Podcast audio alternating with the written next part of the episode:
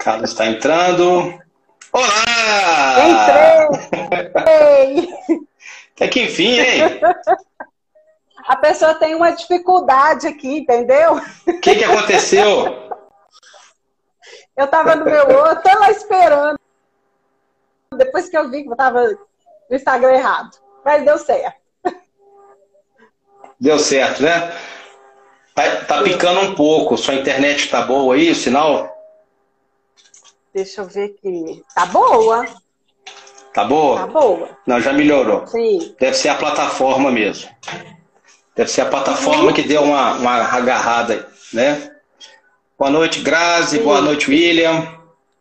Tudo bem? Sejam bem-vindos, gente. Então, estamos agora com a Carla. Carla é psicóloga clínica e ela vai participar com a gente, né? Nossa convidada de honra hoje. E nós vamos tratar esse assunto importantíssimo nos dias atuais, né, Carla? Que a pandemia está um caso sério. Estava falando aqui antes de você entrar que é, como tem aumentado o uso abusivo de álcool e droga, né? Uhum. Nosso, perto, nossos amigos, nossos, nossos parentes, as pessoas próximas da gente, muita gente pedindo ajuda, pedindo para internar, fazer tratamento, enfim.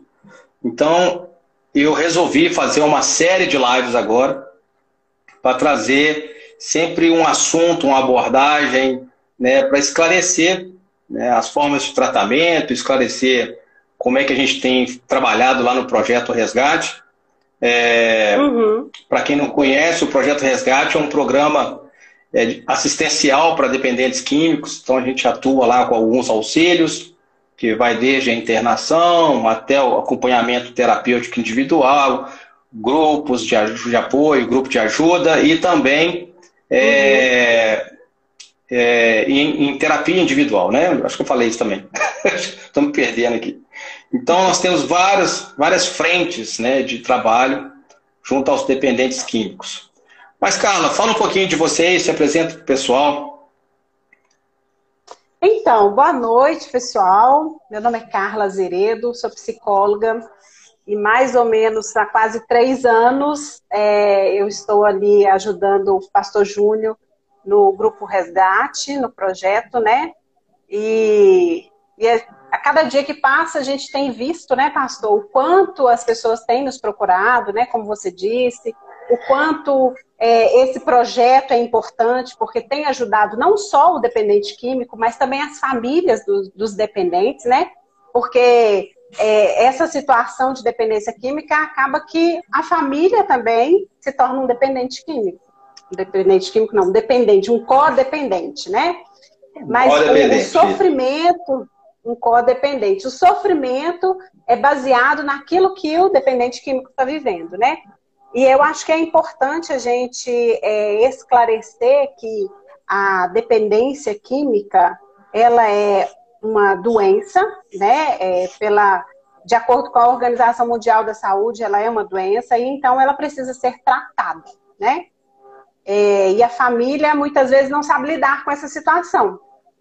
A família por desconhecer né, é, essa questão, como que isso acontece, é, ela não contribui muito na ajuda, né, no, no sentido de, de ajudar esse, essa pessoa a sair desse, desse transtorno, dessa patologia, né? Então, o Grupo Resgate, ele vem nesse sentido, né, de acolher a família e ajudar o dependente químico a sair dessa situação.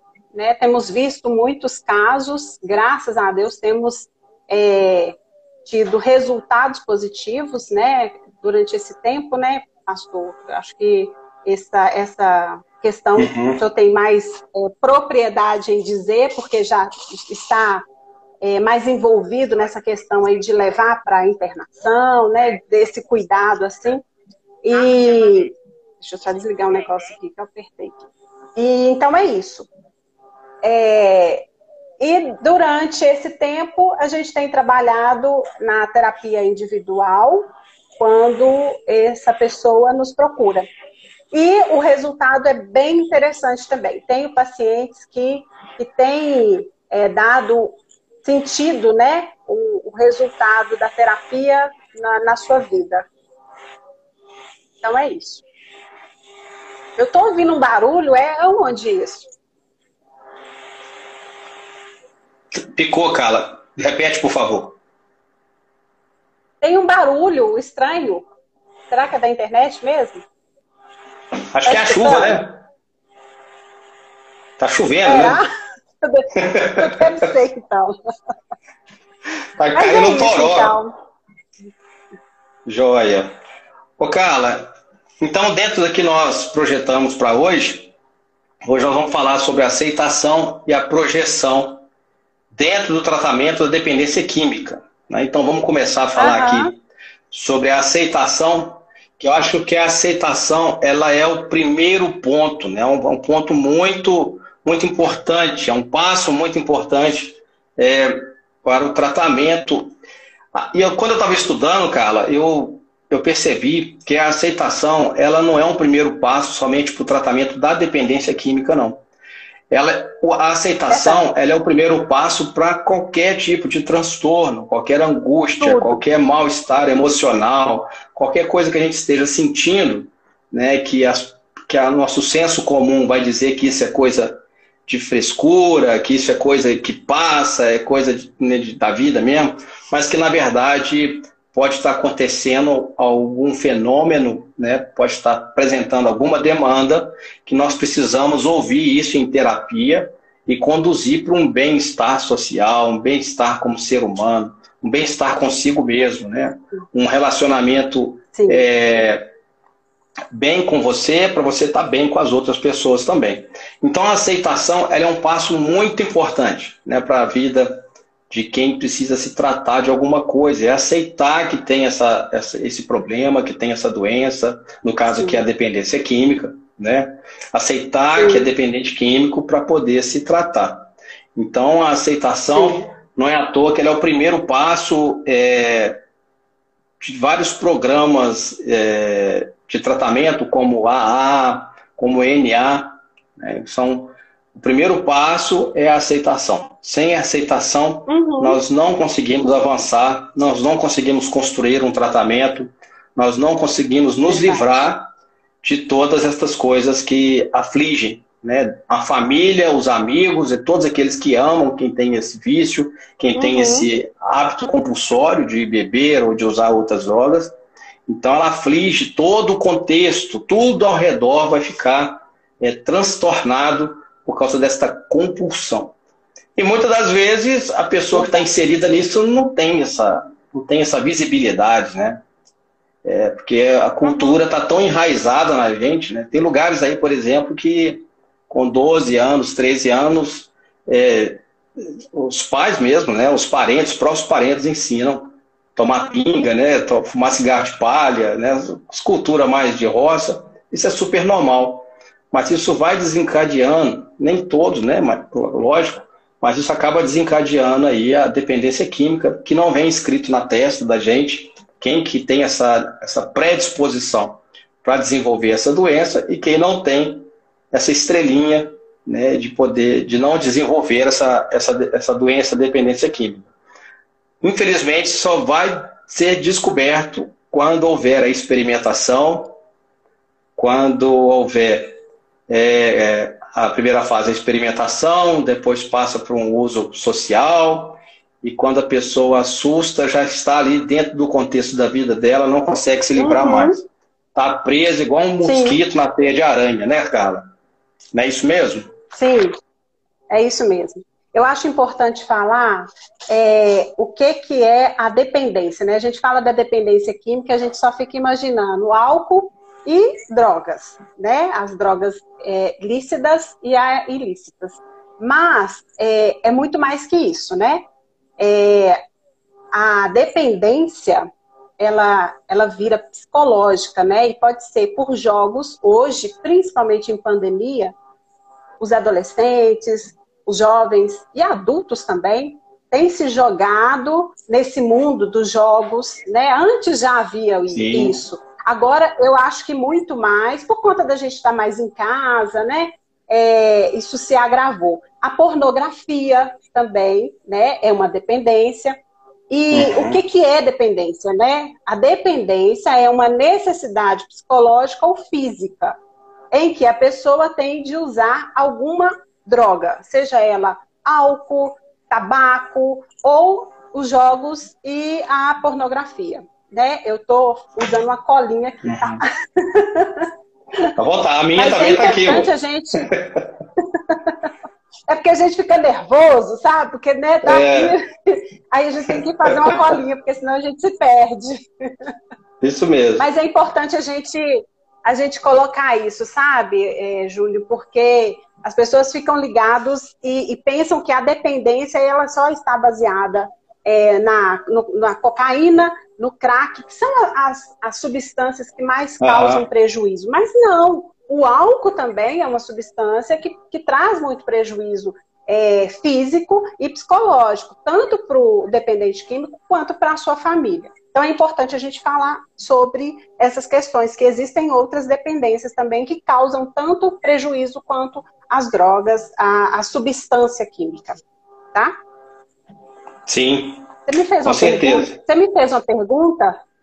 Não, é Eu isso mesmo. Não respondi? Ah, não então... respondeu sim.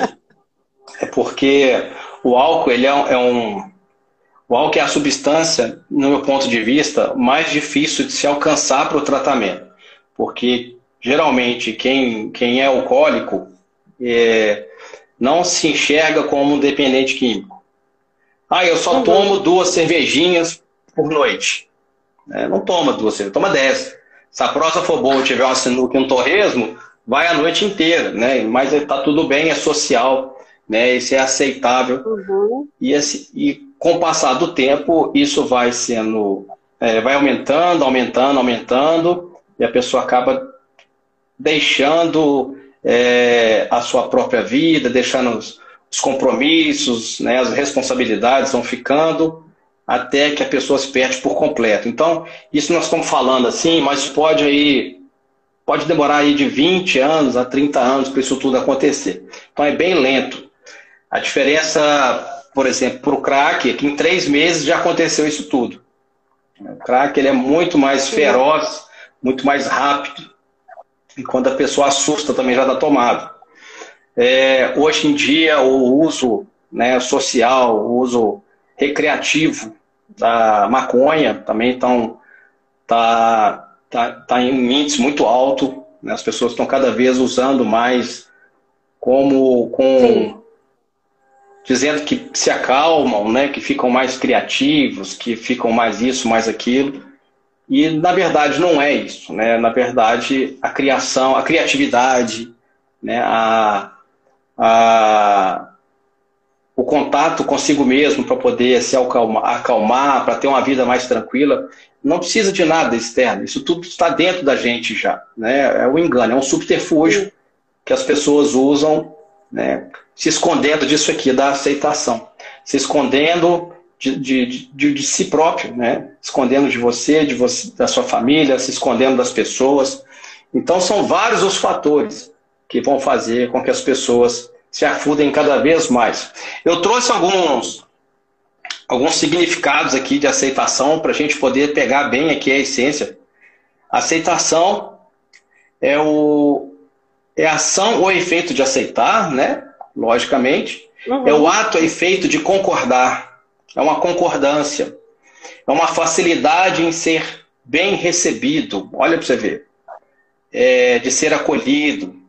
É o ato e efeito de respeitar, de adotar uma teoria, de adotar uma condição.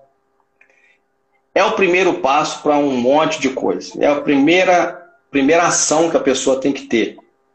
É de reconhecer Sim. que tem um problema que precisa se tratar. O primeiro passo do AA, já que a gente falou do AA, o primeiro passo diz: admitimos que éramos impotentes perante o álcool, que tínhamos perdido domínio sobre as nossas vidas. É o primeiro passo do A. Isso aqui, gente, tem acho, mais de 40 anos. Isso aqui. Muito mais de 40 anos, deve ter uns 60 anos. Que as pessoas. É, que as pessoas fazem uso né, das reuniões do AA para poder se recuperar e, e funciona, tá? Isso aqui funciona bem. Vai depender muito de quem está lá, da, da, da, intensidade que a pessoa está encarando o seu tratamento, vai funcionar. O primeiro passo do NA, o narcóticos amônimos, diz assim: admitimos que éramos impotentes perante a nossa adicção e que nossas vidas tinham se tornado incontroláveis. Aí os narcóticos anônimos vão trazer esse verbo aqui, a adicção. Eles dizem que perderam o controle das próprias vidas por causa da adicção. Essa adicção, ela é a ação, nós vamos falar mais para frente, eu vou explicar mais, mas ela é a ação do vício, é a ação da compulsão. Mas antes de eu entrar nisso, Carla, eu quero trazer aqui o primeiro passo que nós adotamos lá no projeto Resgate, que é o primeiro passo terapêutico. Eu mesmo dei esse nome para ele. Eu mesmo dei esse nome para o primeiro passo. Primeiro passo terapêutico, porque ele vai trazer de uma forma que é o que tem me inspirado a estudar psicologia, né, de estar lá fazendo a faculdade, de estar me formando e conhecendo né, muito, muito mais profundo essa ciência maravilhosa que cada dia eu me apaixono mais, que é a psicologia, e que fez eu perceber. É, é, são poucas mudanças, mas que me inspiraram a, a produzir esse plano terapêutico do projeto Resgate né, esse desenvolvimento uhum. que a gente está uhum. aí nesses três anos sobre os auxílios da dependência química. Então diz assim, ó, primeiro passo terapêutico. Admitimos ser impotentes diante dos nossos traumas. Olha como é que muda. Nossos vícios e nossos comportamentos compulsivos, no caso a dependência química, que tornaram nossas vidas incontroláveis. Então, antes de nós colocarmos o vício, que é a ação da adicção, que é a adicção em ação, né? Vem uma palavrinha uhum. aqui que muda todo o contexto. Admitimos ser impotentes diante dos nossos traumas. Aí eu quero dar um ponto aqui, cara, para a gente conversar um pouco. A maioria dos tratamentos, o NA, o AA, as clínicas de reabilitação, né, e, e assim, um monte de programas que eu já vi aqui para tratar dependente químico eles querem tratar o vício, a droga. O problema da família é que fulano usa droga. O problema uhum. de ciclano é que ele é alcoólico. Então precisa parar de beber. O outro precisa de parar de cheirar cocaína, né? Vamos pôr assim mais abertamente aqui. Então o problema dessas que essas pessoas acham ter é o uso da droga. E na verdade não é o uso da droga. A droga é a uhum. consequência. Por isso uhum. que eu peguei esse pulinho do gato aqui. Admitimos ser impotentes diante dos nossos traumas. O que nós estamos, o que eu estou estudando, estou buscando entender e compreender mais e quero fundamentar isso cientificamente, é que nós precisamos tratar não a consequência, não a, a ponta do iceberg, nós precisamos ir mais profundo, saber por que, que a pessoa ela, ela escolheu passar da fase da experimentação. Por que, que ela passou uhum. dessa fase? Porque a experimentação ela é livre, né? todos vão experimentar algum tipo de entorpecente, algum cigarro, alguma bebida alcoólica, é, ainda mais nas, nas, escolas, todos vão experimentar. Mas o que que, o que que levou a essa experimentação? o que levou o indivíduo, o sujeito, a essa experimentação e o que contribuiu para que ele experimentasse novamente e depois deixasse com que isso chegasse a um uso social. Né? O que, uhum. que qual foi o causador? Qual foi o como que se acendeu esse pavio aí? É aí que a gente tem que buscar nos traumas, nas angústias, né?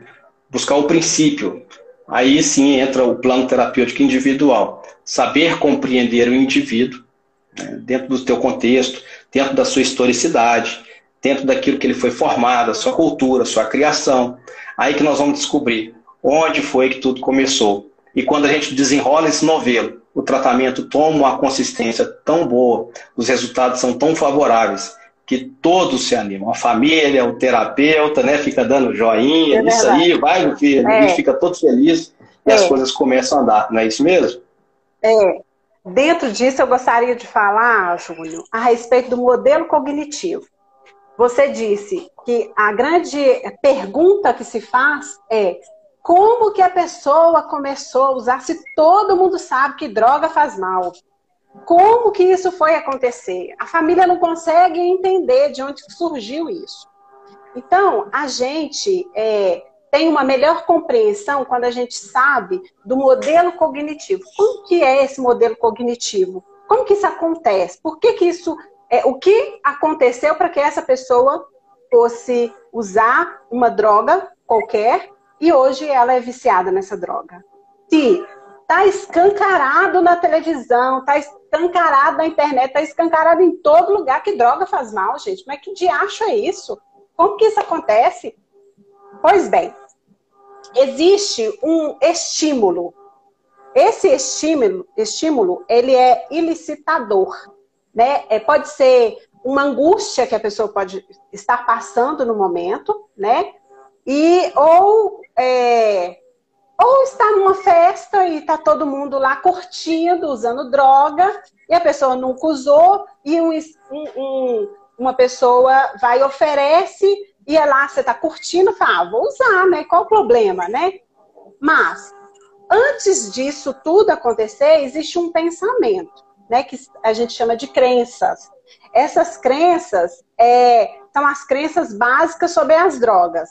Porque, por mais que a gente sabe que droga faz mal, droga também é legal, dá um negócio gostoso ali no momento, né? Uma curtição boa. Então, tem isso também. Ela faz mal em excesso, todo mundo sabe disso. Mas ela é legal se você usa um pouquinho. Tá. E aí, em cima disso, tem um pensamento automático, né? É, esse pensamento automático é: ah, vou usar sim, qual o problema? É só um pouquinho, é só uma dose, né? É só um pino, qual o problema disso? é, automaticamente isso é como se fosse um ciclo vicioso na, na cabeça. E acontece assim, é, é, é, tão rápido esse processo que quando você vai ver, você já teve todo esse processo de pensamento automático, é, ativação da crença, o estímulo. Ele não tem uma sequência também certinha. Acontece tudo ao mesmo tempo, é tudo muito rápido. É, tem um conflito ambivalente que a pessoa pensa ali, ah, mas será que eu vou usar? Não, mas e se me fazer mal? Ah, mas eu mereço, qual o problema? Eu trabalho tanto, eu posso curtir sim, né? É, é uma, é um conflito ambivalente. É, tem as crenças facilitadoras pessimistas. Ah, mas a vida tá ruim mesmo. Ah, a gente tá em pandemia, qual o problema? Vamos usar mesmo, né? É, tem o foco de estratégia, isso aí já quando a pessoa já usou uma vez, e ela quer usar mais, né? Tá se tornando já um dependente químico. E aí tem o uso continuado. Isso é uma sequência, não exatamente uhum. certinha nos seus pontos, mas os pensamentos automáticos, as crenças é, relacionadas ao uso das drogas, é, um fator estímulo, ele está sempre ali acontecendo na vida da pessoa e ela não se dá conta disso. Ela só vai se dar conta disso quando ela começa a fazer o seu tratamento individual, porque ela vai se conhecer, né? E a uhum. aceitação, ela tem muito a ver com o autoconhecimento. É, aceitar que eu é, me tornei um dependente químico não é fácil, né? Ninguém aceita assim, ah, tá, legal, eu sou um dependente químico. Não, ele só vai perceber que ele, que a pessoa é um dependente químico quando é, os prejuízos, tanto emocionais quanto familiares, prejuízos financeiros, eles vão aparecer na nossa vida.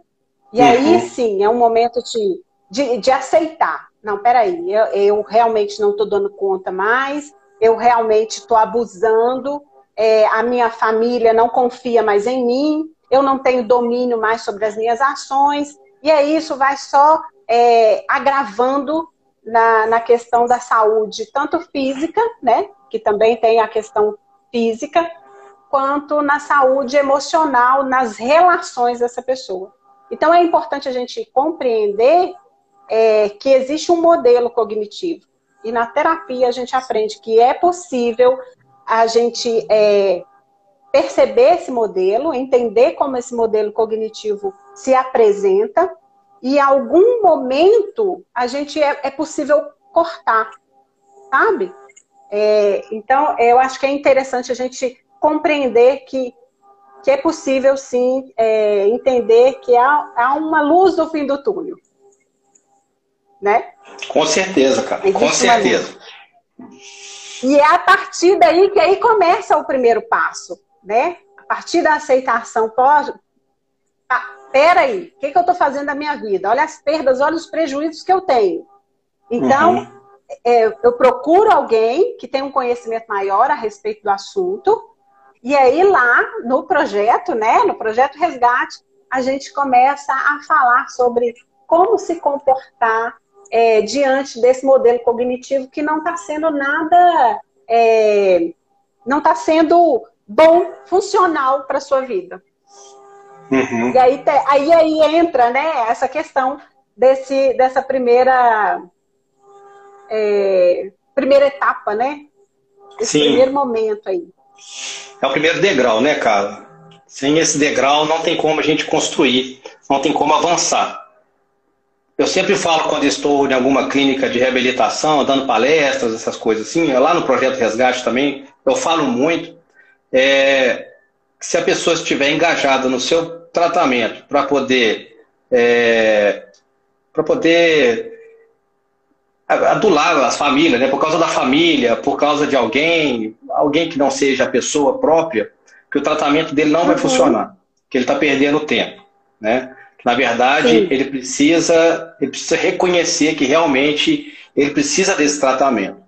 E lá no Projeto Resgate uhum. é muito interessante, porque na nossa reunião lá, no nosso, no nosso encontro do grupo de apoio, às vezes a pessoa chega lá com essa mente, fala assim, ah, eu estou aqui porque minha mãe me mandou, porque minha esposa me mandou, porque meu marido né, tá, tá, assim, tá assado, mas eu não preciso disso aqui não, né? Só estou passando um momento aqui e tal, então vou fazer aqui o gosto deles, mas quando passar um pouco a poeira baixar, eu volto minha prática normal e tal. Mas quando ela começa a perceber ali na vida das outras pessoas, os depoimentos, né, os compartilhamentos de experiência, a vivência de cada um, ela vai se vendo naquilo ali. Né? Ela vai uhum. se reconhecendo e nesse momento a aceitação começa a acontecer na vida da pessoa. Né? Mas até chegar lá, Carla, nós temos um outro, um outro fator aqui muito complicado, né? que impede a aceitação de chegar na vida daquele que precisa se tratar, na vida do dependente químico e até dos codependentes também, que é a projeção. A projeção Sim. é o impedimento para poder a aceitação fazer com que a pessoa se reconheça dependente químico, se reconheça que precisa de fazer o tratamento. A projeção ela é terrível porque ela vai projetar nas pessoas no primeiro momento, né? Ela vai projetar essa culpa. Fala, olha, isso aqui está acontecendo porque aquela pessoa fez isso comigo. Né?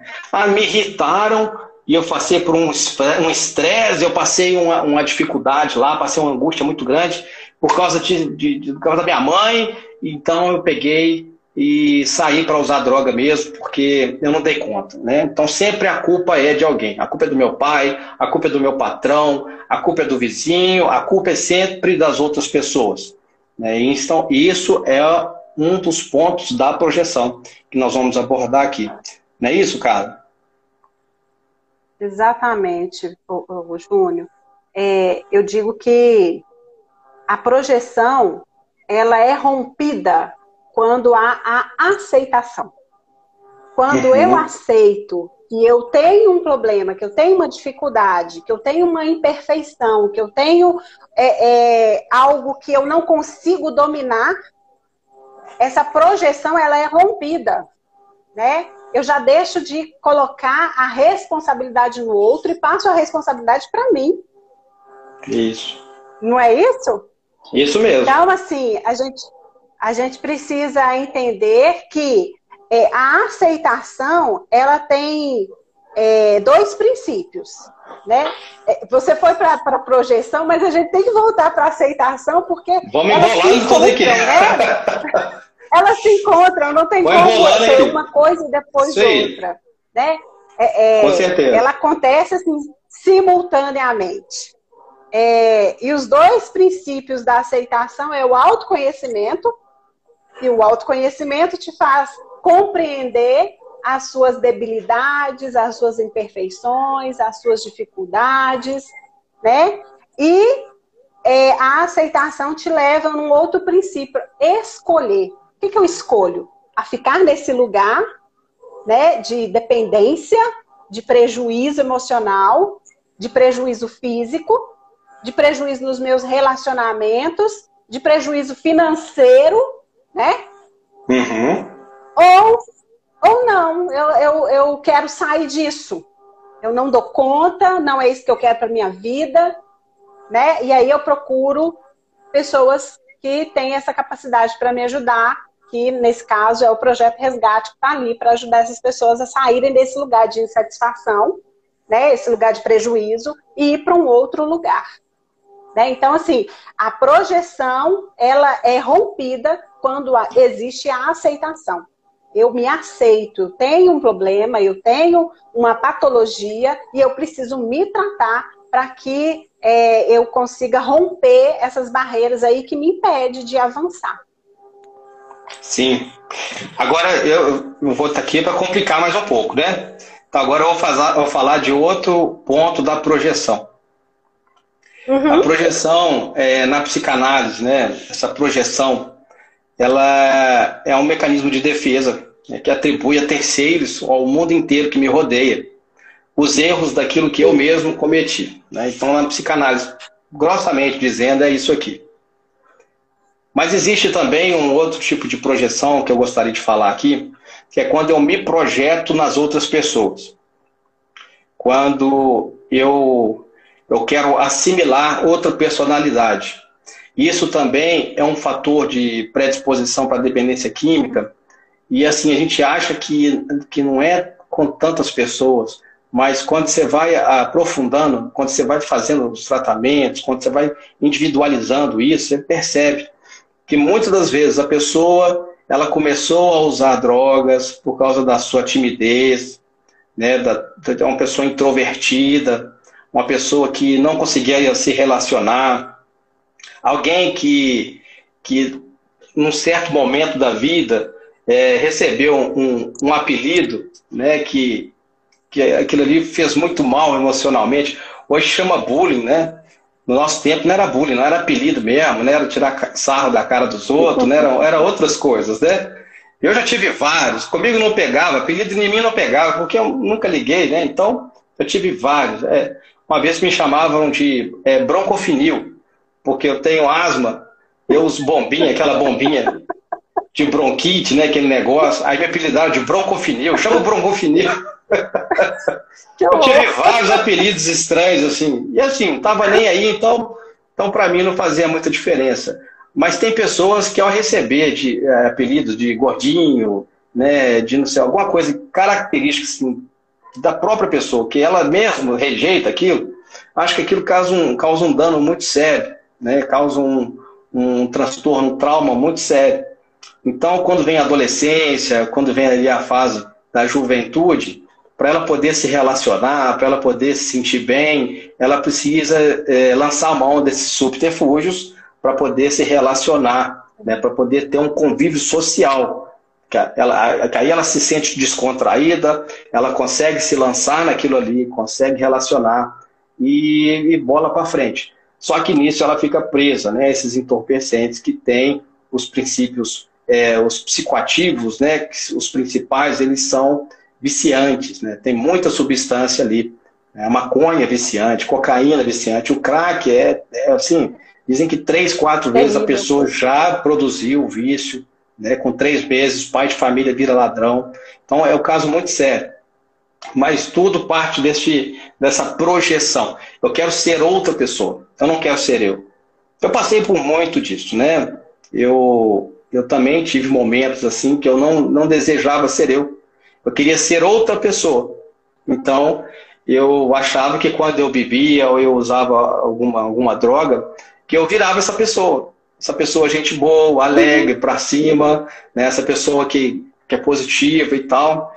E aos poucos, né, depois o meu, meu tratamento já está aí desde 2001, né, eu tive um intervalo, mas que eu retomei já tem 13 anos, graças a Deus que eu estou limpo, né, estou livre das drogas, graças a Deus. né, graças a pessoas que me ajudaram. E eu passei, eu queria, por muitas vezes eu desejei ser outras pessoas.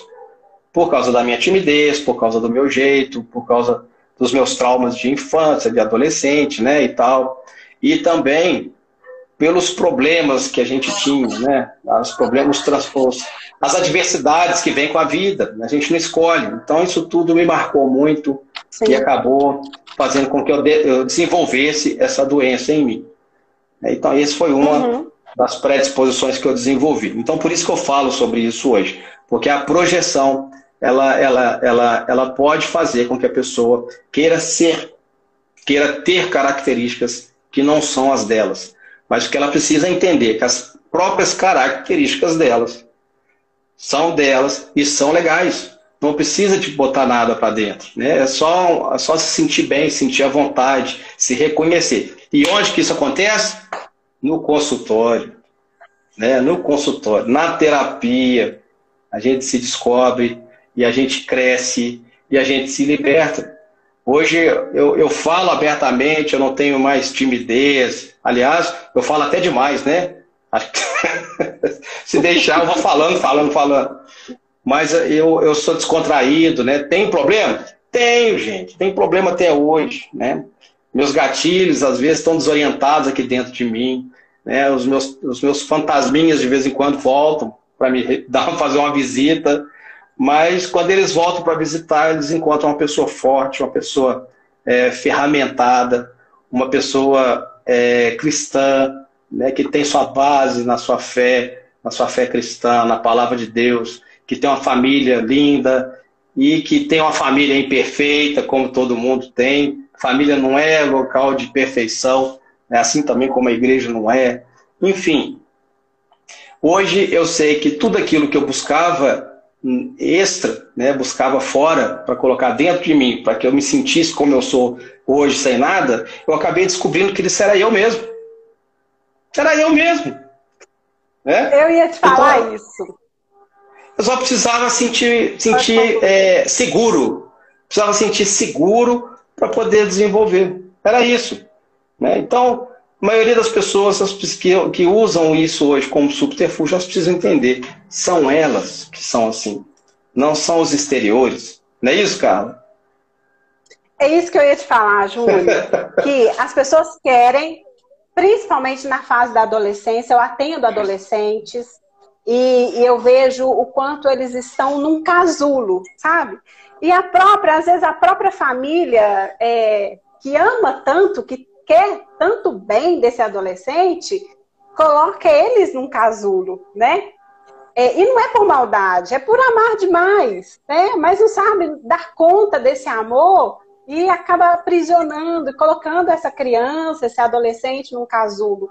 E aí essa criança, esse adolescente, ela não tem e não, não sabe é, expressar e colocar para fora aquilo que ela é de verdade, a, a sua essência, né?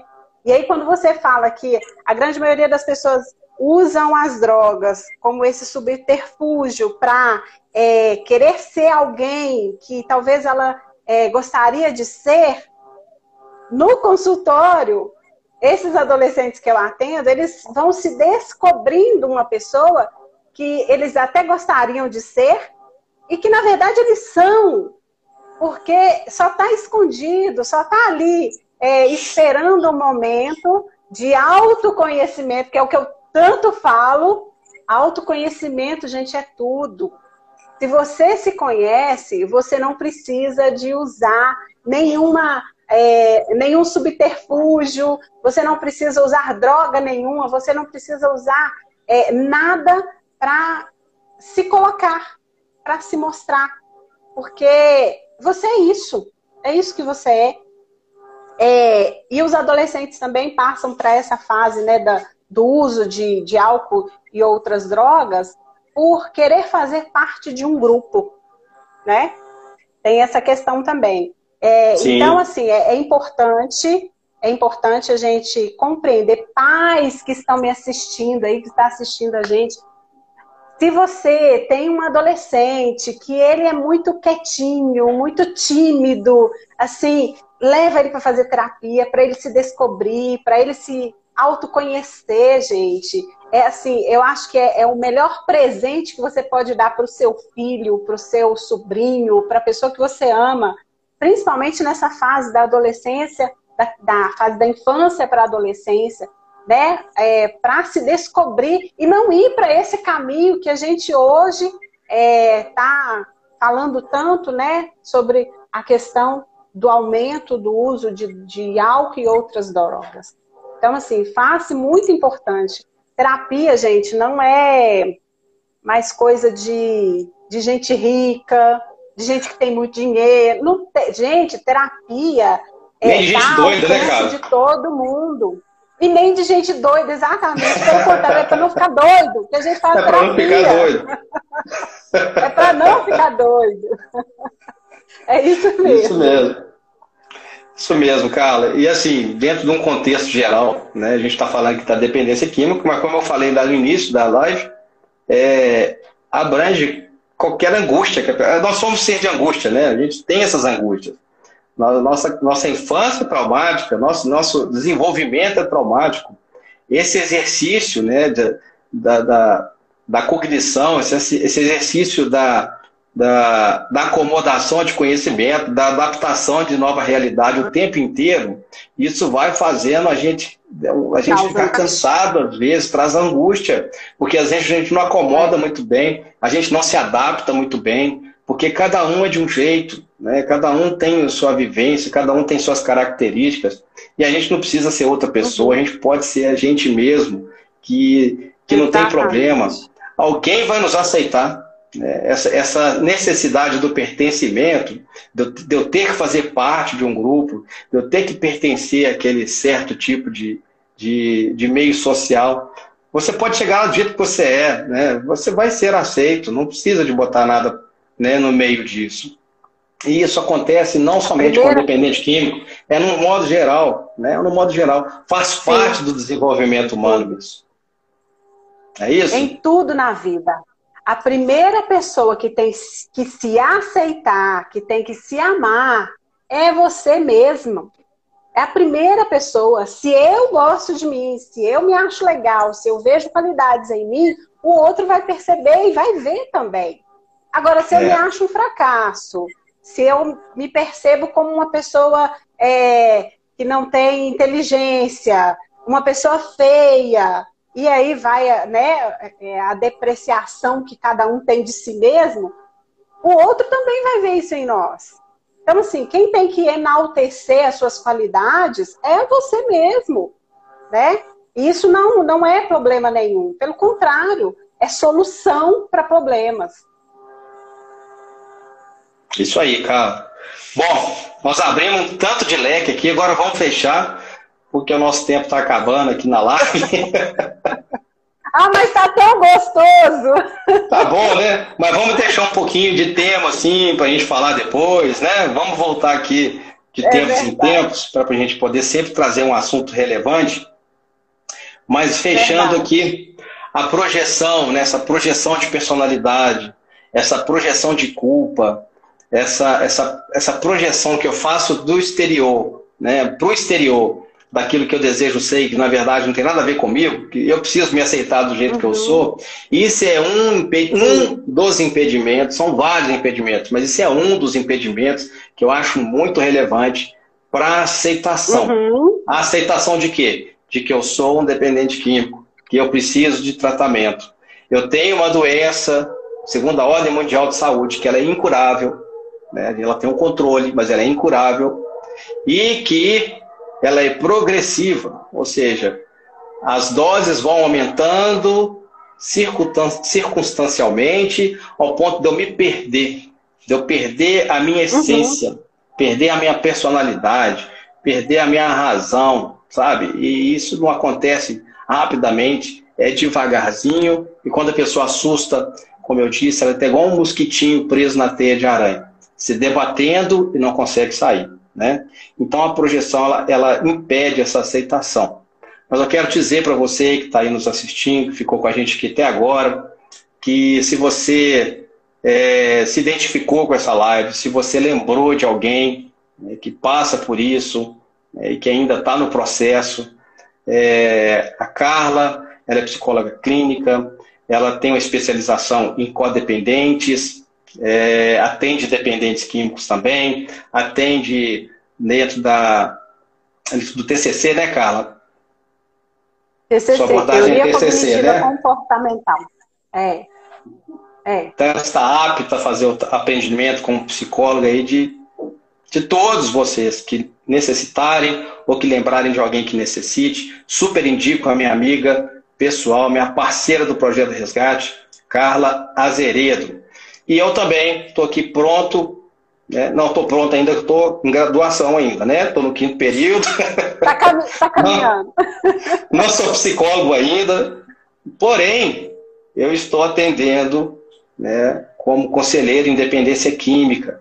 Eu levo toda a abordagem terapêutica, né, todo o tratamento, eu levo isso com base científica, eu levo isso com, com base no que eu experienciei, né, eu vivi as dores, né? eu vivi as perdas, eu vivi todo o trauma, todas as angústias, e eu consegui colocar isso num outro patamar. Né? Então eu, eu, descobri um caminho.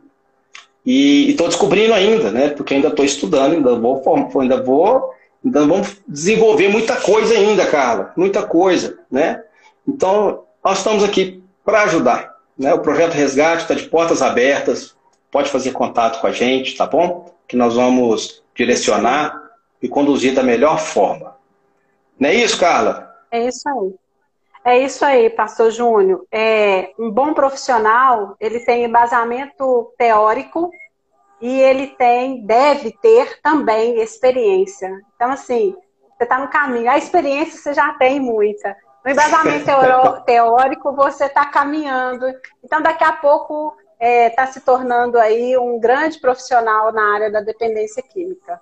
E eu fico muito feliz né, em estar no projeto, né? Abracei esse projeto e eu gosto muito de lidar com, com é, é essas questões, principalmente quando eu vejo resultados, né? Quando os resultados são positivos, ah, não tem dinheiro que pague, gente. Quando você vê uma pessoa bom. que está caminhando, que está dando conta, isso é, é, é é, presente assim de Deus para a gente que é, que é cristão, né, e que, que tenta é, utilizar o seu conhecimento para que as pessoas consigam sair desse, dessa questão aí da dependência química. Isso aí.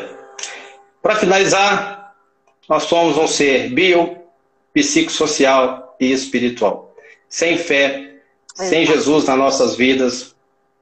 A gente vai falar de ciência aqui a vida inteira e os resultados não vão ser tão favoráveis assim. Com Jesus Cristo, com Cristo nas nossas vidas. Ó, o negócio vai firme. Foi aí que eu encontrei meu porto seguro, minha base segura. Foi aí que eu construí. E é assim que eu tenho vencido dia após dia, porque Cristo tem me feito mais do que vencedor todos os dias. Amém. Tá bom, meu bem? Amém. Muito obrigado, viu? Amém. Amém. Eu que agradeço. Eu quero agradecer gente, a Cíntia Diniz, Instagram. Ih, gente, cara. Travou. Tem muita gente, né? Não dá nem para falar. É. um abraço. Fica com Deus. Isso aí. Um beijo, viu? A gente se fala. Até a próxima. A gente anuncia aí nosso próximo tema. E vamos ver se a gente traz aqui Sim. de tempos em tempos alguma coisa, tá bom? Tá joia. Com Deus, fica com Deus, todo mundo. Com Deus também. Abraço. Valeu, tchau, tchau. Boa noite, gente. Obrigado por vocês que ficaram conosco aí. Até a próxima.